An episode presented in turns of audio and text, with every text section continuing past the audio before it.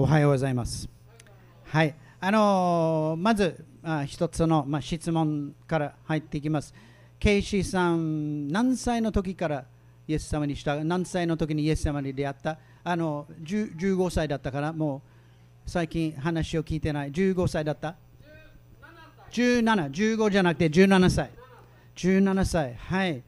えー、淳平さん、淳平さん、聞いてますか？あのイエス様にもう劇的にあってもう涙を流して作り変えられたのは何歳でしたか？17歳。15じゃなくて。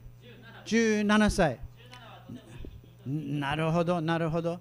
陽一君陽一君もちちなみに聞いてみますけど何歳にイエス様に出会いましたか？10 17不思議なことですよね。17はいいんですよね。あの、はい、レイオ君は17だったかな ?18! 外れた。でも小さい時にイエス様に出会って、そのも戻ってきたというの。はいはい。ルーシーはどのぐらい ?17。はい ?19。19。いやー、ティーネイジャーは多いんですよね。はい。いや、僕はもう17だったんですよね。まあ、イエス様をいいでしょ？17組。17歳の教会ですよね。あの、えー、小さい時にイエス様を受け入れたんですけど本当に聖霊に満たされて飛び立ってもう本当に変えられていったのは17聖霊に満たされた時だったんですよね。やっぱり10代は大事な時期ですよね。思春期。だからね70代でも思春期を迎えている人もいますからあのみんなついてきてくださいね。あの自分はもう今思春期のあの最中と思ったらもうついてきてください。でも17代じゃあの10代はいろいろやっぱり親から受け継いだものをも考え始めるんですよね。疑い始めるんですよね。あの言われた、まあ、信仰のこともそうです。もうお父さん、お母さん言ったサンタさんはほんまに存在存在してないってやっぱり信頼できなくなるんですよね。神様のことも言ってるし、同じようなものとして処分するという人もいるじゃないかと思うんですよね。また学校の先生、もうすごい、小学生はもう先生すべて言ってることは正しいと思って、10代になったら、ああ、こいつは何を言ってるかとか、だんだん思ったりすると、あのまあ、信仰関係はね、あのよくあると思う、クリスチャンホームの子は、うん、本当に神様がいるのかとか、で、誰かのことにちょっと引っかかる、つまずくということも、まあ、その人のこと、Q さんと、あの PQR の Q さんと言いますしょうかあの、ね、お母さんうるさいからも信仰捨ててしまうとお父さんは偽善者やもう祈りなさいと言ってるのに自分がもう祈ってる姿見たことない。偽善者や信仰を捨てるとか牧師はそんなしょうもないことを言うほんまに私は神様のことし神様はほんまにおられるかってこんな大変なことがあるのにってもうつまずいて Q さんのことにつまずいて離れていったらいやもう本当に賢く考えていってほしいんですよね。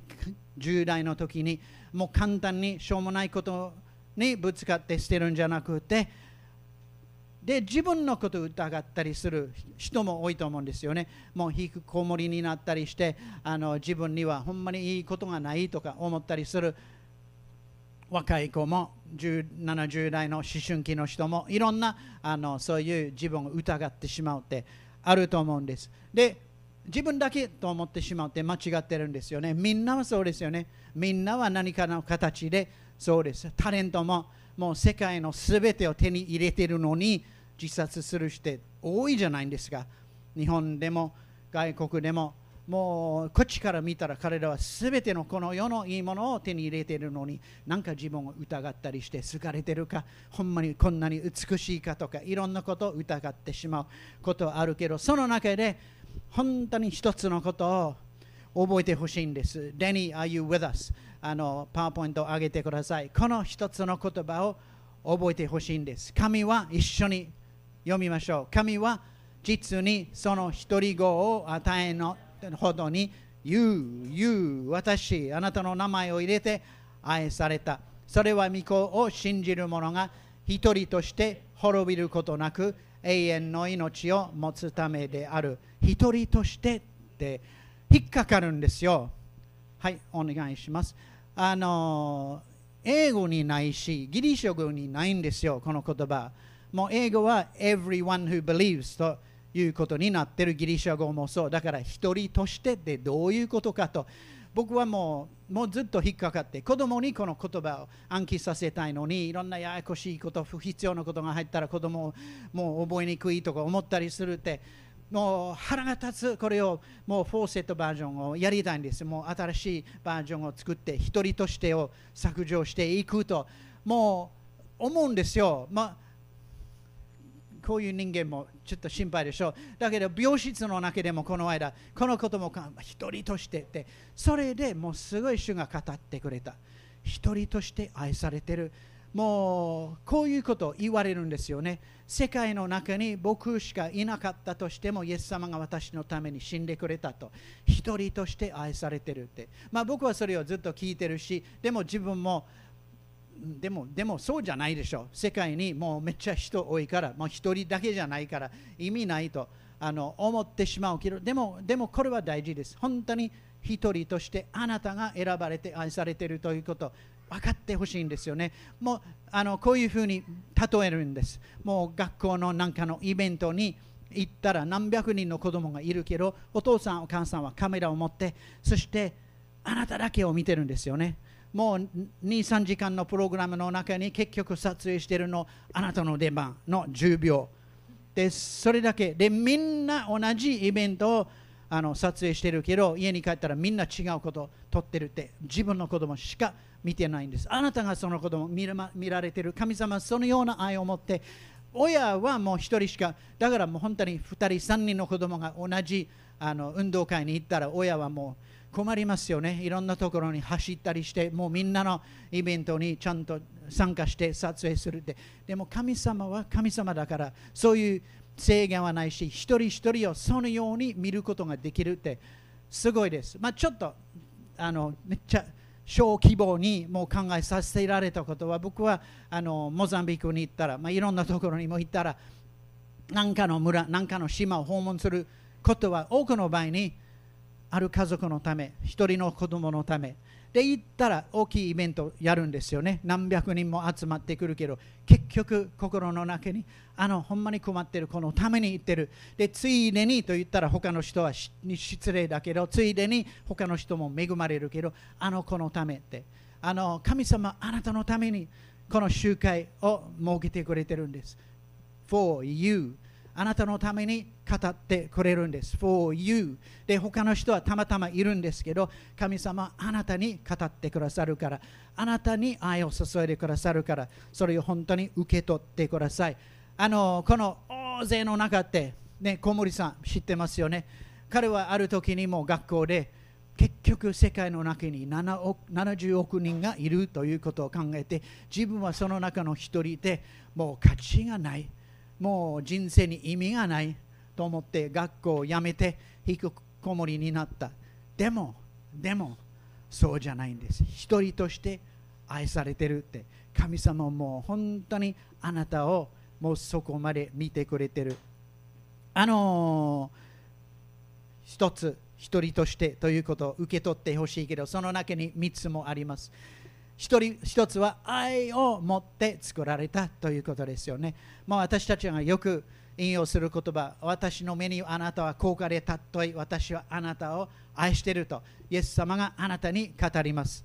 もう世が作られる前からあなたのことを想像して、計画して、心にあって、そしてお母さんのお腹の中にあなたを組み立てたと聖書を言うんです。あなたの名前が神様の手のひらに刻まれているということまでも言うんですよね。貴重なものとして作られている。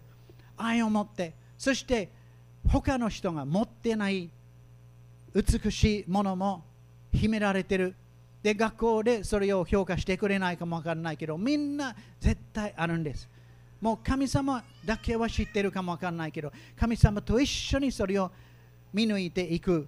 ことは大事だと思う。すごい美術感を持っている人とか音楽とか工作ものをほんまにうまく作ることができる子ももう天才的に持ってる。また適応性でももうどんなところでもうまくいけるそういう心を持っている子とかあの社交性もう学校はもうそれを評価してくれない。社交性のある子は、ね、先生の言うこと聞いてなくておしゃべりをしてるかもわからないけどこの世の中で本当に社交性って優れてる。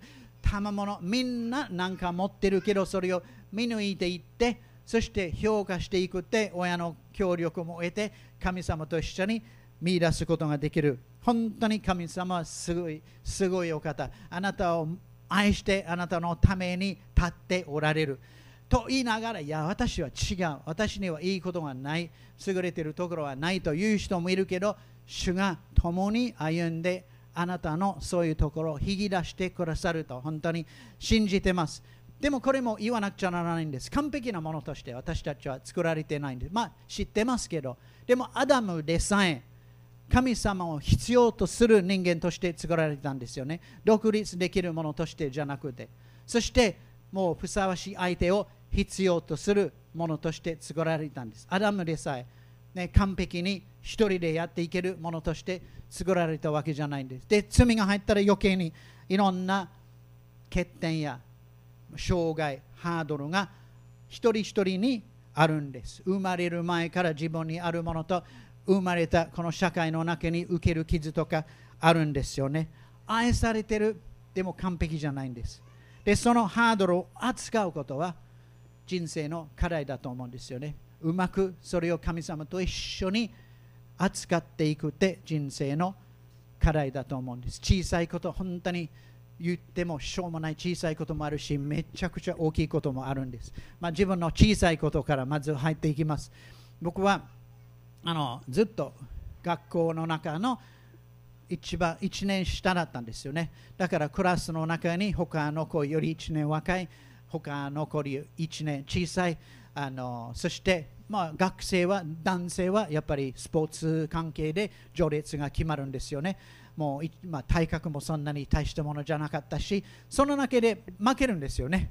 もう1年下だったら。で、いろんな運動場のゲームもやるんですよね。チームを選んで、一番すごい2人がチームを選んで、じゃんけんとかやって、おいこいつ、こいつ、こいつ、こいつ。僕は最後より1つ前に選ばれている。最後じゃもうしんもう小さくて弱くてだけど、まあ、運動神経はそんなに悪くなくて、まあまあ好かれて、最後より一つ前に選ばれていつもそれを選ばれるかって分かるんですよね。その気持ち。で家族の中で6年下7年6年上のお兄さんたちの下にめっちゃ意地悪じゃなかったけどやっぱりやられたいじめられたね。あの負けるんです何でも。家の中のいろんな当番のことも私たちの家は子供たちはもう夜のあの晩ご飯の後片付けとか皿洗いをさせられてお母さんいつも不思議に思っていたのは皿が多くて汚くて鍋とかいろんな洗いにくいものが多かった時にいつも僕の当番になっていたというあのでそれを言ったら父親は放っておけと言うんです。でいいんですよ。でゲームとかいろいろやっぱり負ける。負ける。あのこんな話もちょっとあの体格はそんな優れてるものじゃないからラグビーにはあのもうどうしようもないんですよね、この体は。だからホッケーをやって、幼稚園からずっとやって、でまあまああのうまかったんですよね。から向こうの高校は5年です。で僕は4年間トップチームに入って、そしてあのそのチームはトップリーグに入っていたんです。でもトップリーグの一番下だったんです。で、毎週負けたんですよ、4年間。毎週。たまに何かのトーナメントがあって他の学校と他の地域の学校とやって勝った。1年1回ぐらいだったけどほぼ毎週僕らは出ていって一生懸命やって負けたって。いいんですよ。もう心のために。負けるものと弱いものとも思ってしまうんです。だからもう深い傷が入ってるわけじゃないんですよ。だけどそういう小さな自分が乗り越えていかないとダメなところはみんな持ってるんです。反対にちょっと極端な話だからあのこれをもうやめておくかなと思ったけどやっぱりやるようにあの感じてる。ある女の子は生まれた時からあの左足がなくて左骨盤もなくて左の肝臓もなくて左の耳も聞かないそしてもうこの骨盤とか肝臓がないから食道もおかしくなっていたそして13歳の時まで23の大きい手術をやったんですよね。で、7歳の時にお母さんとおばあちゃんが話しているのが聞こえた。こっそりと話しているのは聞こえた。この手術はもう目が覚めないかもわからない。と聞こえたって怖くなったって。それは極端なハンディですよね。どりのに乗り越えてるかって人生の課題だと思うんです。愛を持って作られてるけど完璧なものとしてじゃないんです。で、それをどう持っていくかというのは2番目に十字架の力は私たちに与えられます。イエス様が私たちのために十字架につけられて死んでくれたって、それは私たちに勝利救いをもたらすため、ただ宗教的なことじゃなくて、全面的に私たちを作り直すためにイエス様が死んでくれたんです。一人子を与えに乗ったほど神様があなたを、あなたを、あなたを愛してくださった。あのある人の、まあ、好きになったあの方のストーリーを分かち合います。この人は、とね、もうすごいキリスト教が嫌いだったんですよね。でプライドが高い人間で彼の趣味はクリスチャンと役のの仲良くなってそしてその人の信仰を狂わせて彼らを信仰から引き離す。そういうやらしい人だったんですよね。でそれをもうかなり成功していたんです。いろんな人の信仰をもう破壊していく。であるクリスチャンの女の子が好きになったんですよね。でこの子はもう結婚したいから自分の本音を隠して彼女の見舞いにもう本当にスイートにあの仲良くしたんですで彼女はもう彼から見てもあのね、ちゃんとしたクリスチャンでもない、教会に行かない、聖書を読まない。だから結婚してから彼女の信仰を本格的に狂わせて破壊すると思ったんですよね。で、結婚したんです。で、結婚してから彼は始めたんです。もう働きかけて彼女の信仰を潰すように。で、それで彼女は反対にイエス様のところに逃げていったんですよね。それまでに大事にしてなかった信仰を本当に大事にするようになって、教会に行って、そして聖書を読んで、本当に神様との関係の中に成長し始めて、で、みんなに夫のために祈って、自分は本当に結婚に失敗したと分かって、夫のために祈ってと言ったんです。で、まあ、彼女はもうすごいもう熱心に、もう人に会ったら、その人はクリスチャンだったら、夫のために祈っていて、名前を変えて渡して、クリスチャンじゃなかったらイエス様のことを紹介するというぐらい、で彼は結局何百人も僕のために祈っていたというんですよね。1000人までも人は祈っていた。で、2年この戦いが続いたんですよね。彼は彼女はもう本当に信仰から引き離そうとする。そして少しずつその中で人が祈ってくれてるから精霊が彼の心の中で働いて自分が偉い人もう素敵な人完璧な人と思っていたすごいプライドが高い。と思ったところにだんだん自分の醜いことが見えてきてなんか意識してもう人を殺してないけどもう人に対する妬みとかもう悪口とかえー、その競争心とか許せないこととか自分の醜い心がもうすごい意識するようになってどうしたらいいかともうみんなの前でもうかっこよくやってるけど心はと思っていたんです。でその中で妻は適切な時に彼を教会に呼んだんですよね。まあまあ言ってもいいって言ってクリスチャンと仲良くなって彼らの信仰を狂わせる狂わせることもできるからまあちょっと好奇心もあるからどんなところかと行ってみたいと思って行ったんですよね。で数週間。全然ついていけないけどなんか愛されてると。まあみんな彼のために乗ってると分からなかったからね。あのなんか大事にされて愛されてるからまあ何気なく行ったんです。で大体6週間ぐらいの時に集会の中に全然牧師のこと聞こうとはしてないんですけど十字架のなんかの話をしてる。で彼は十字架ってでたらめおとぎ話でしょ。創造の神様が人になるって嘘でしょ。ありえないでしょ。でその人が十字架につけられて人間自分が作った人間に殺されるってどんなことかと。あの全然ついていけない。そして何かのマジックでその十字架によって人の心が清められていって永遠の命が与えられる。もう全然もうそんなもう信じられないと。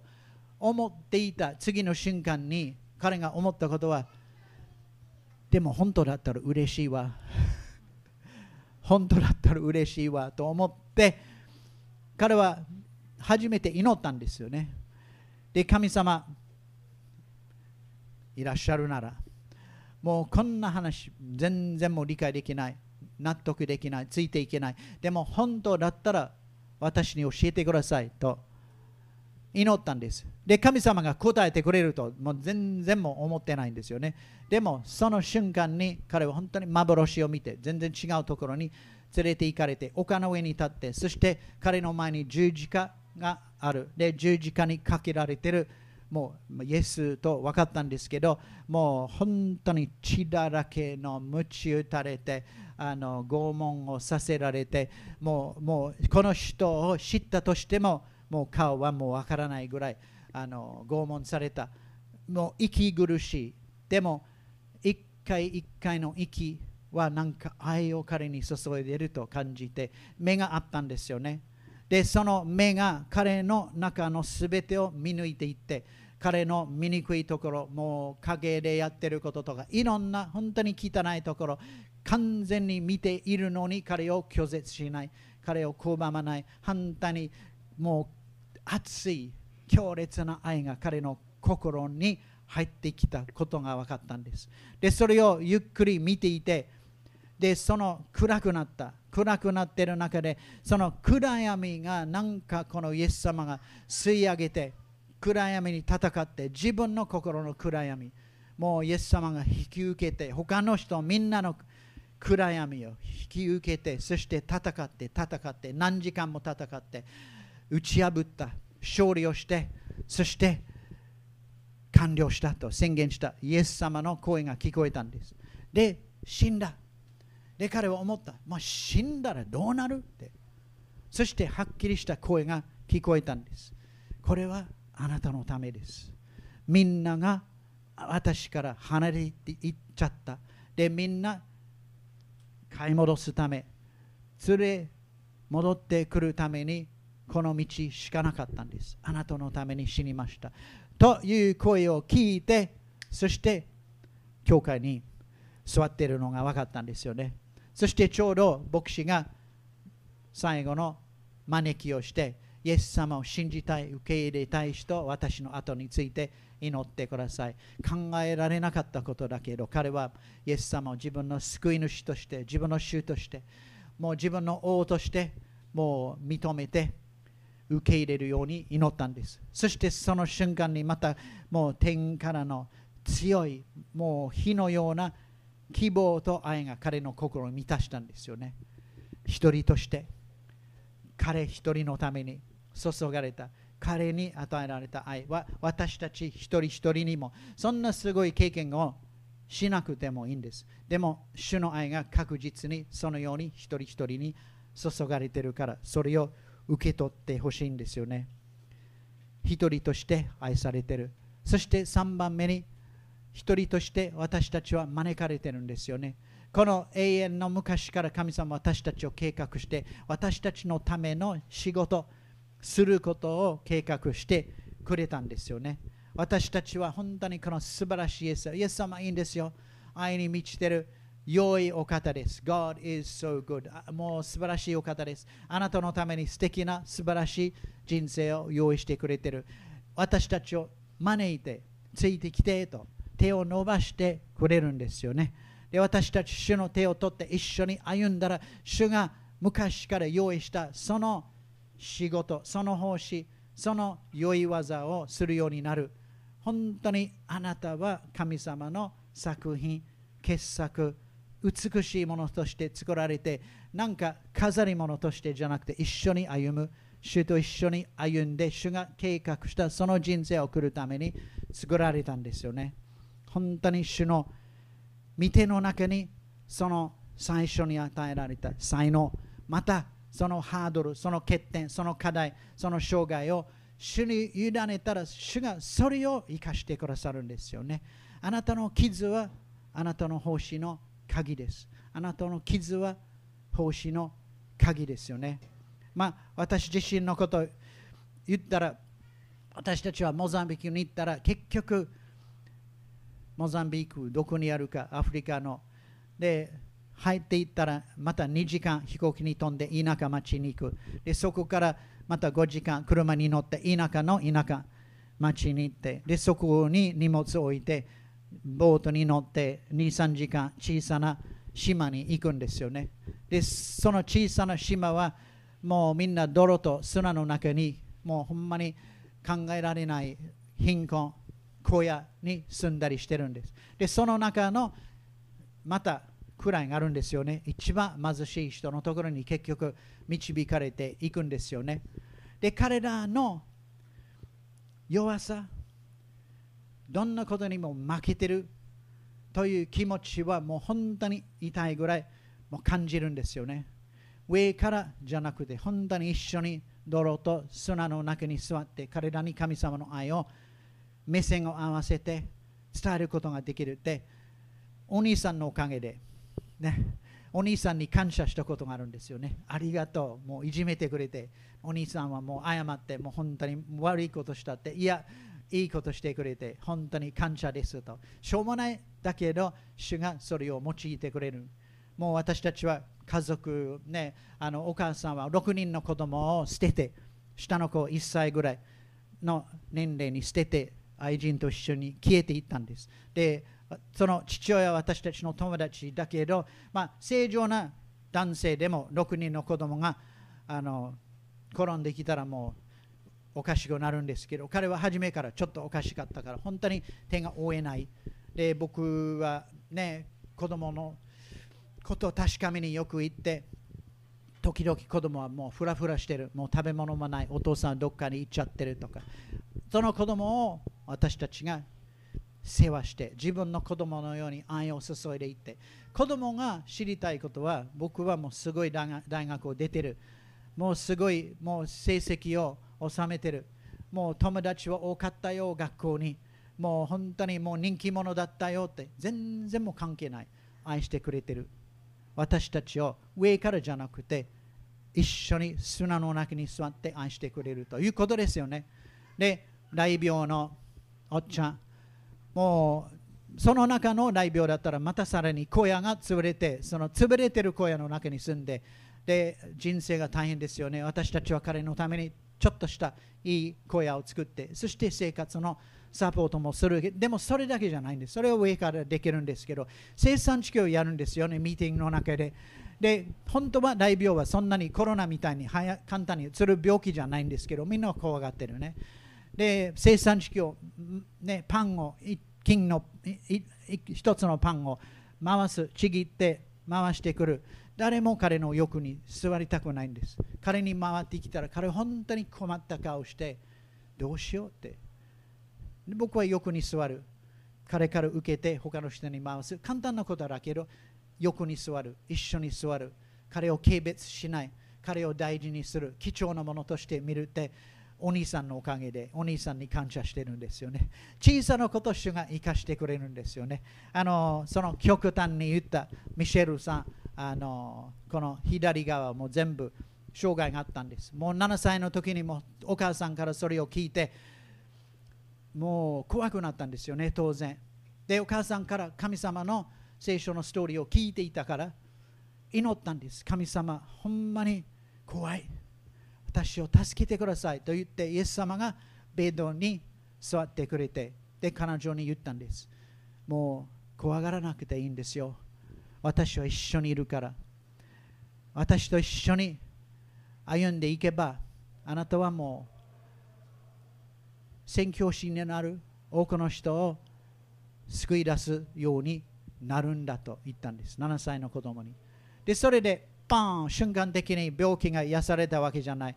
13までも何回も何回もまた手術があったんですけどとうとう生活できるようになって今はソマリアでスランであの個人を経営している自分がもう見た感じでは全然障害者じゃないんですけどよく見たらもう足がないし松葉杖で動いてるしもう素敵な人と変えられていってる。極端ですけど僕らはその小さなしょうもないこととこの大きいことの間のなんかあるでしょう。小森さんはもう自分も証ししてる。自分のそういう引きこもりになってもういろんなことも考えすぎて今でも考えすぎるんですよね。そういうマインドを持ってるけどそれだからこそ彼は向こうのミャンマーの人たちの必要を見抜いていく。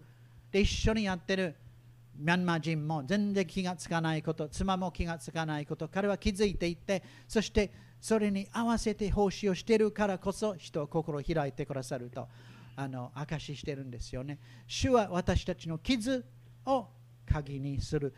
手をつないだらそれはチャレンジですよね。手をつないで手を伸ばしてもうこの世の人は私を評価しても評価しなくてもこの世の中の優れている大学を出るか出ないか関係なく主よあなたの手を握ってあなたと一緒に歩みますよとあなたの愛を受け取ってあなたの十字架の救いを受け取ってそして一緒に歩む。まああの4番目のこともちょっと言っておきます。3つと言ったけどずるいね。4つ目のことも言います。もう一つの一人として一人として神様の御前に立つよ最後に。一人として立つ。で他の人は一緒に立つことはできない。この Q さんあなたをつまずかせた人。うるさいお母さん。もう偽善者のお父さん。そんなしょうもないことを言ったやった牧師。その人は一緒にいないからその人のせいにしても仕方がないんです。一人で主の御前に立つ。で家内のお父さん。あのはずっと僕に言ったのは死ぬ直前にクリスチャンになるんだと。僕はもうそれは贅沢で自分の死ぬ時を選ぶことができない。交通事故でバーン行ってそんな間がないでしょう。でも彼は結局贅沢あのがんになってそしてゆっくり死んでいって。で彼が死ぬ3ヶ月ぐらい前にあの僕は彼と一緒に話しててでもうもう時じゃないんですかと言ってで彼が言ったのはあの彼は12人兄弟の末っ子。でそのお父さんはクーチングの中中華中国人華僑の人たちのチーフですごい家族。で中国から来てで家族みんな兄弟もみんな仏教先祖もみんな仏教。僕一人でクリスチャンになるってもう難しい無理と言ったんですよね。全部今までの先祖とか家族もうみんな仏教。もうその中に偉い人たち大臣とかいろんな人たちもいたんです。兄弟とか親戚の中に。で彼は成功でそんな大きい存在じゃないんですけどやっぱりみんなの目を気にする。で僕は言った。でも神様の身の前に一人で立つよ。彼らは一緒に立たない。一緒に立たない。先祖は一緒に立たない。兄弟お父さん一緒に立たない。一人で立つ。どうって。で彼はゆっくり考えてそしてあの長男を呼んで言ったんです。私は今から洗礼受けます。でお葬式はキリスト教でやってください。で奥さんを呼んで今から洗礼受けます。クリスチャンになります。私が亡くなってから仏壇神棚偶像とか全部処分してお前もクリスチャンになりなさい。と言ってそして洗礼をベッドの上にあの授けられたんですよね。で3ヶ月後彼が主の御前に一人で立った。いや一人で立たなかった。イエス様が一緒に立つ。イエス様が一緒に立つ。一人で立つかイエス様と一緒に立つかそのチョイスですよね。で今の人生もそうですよね。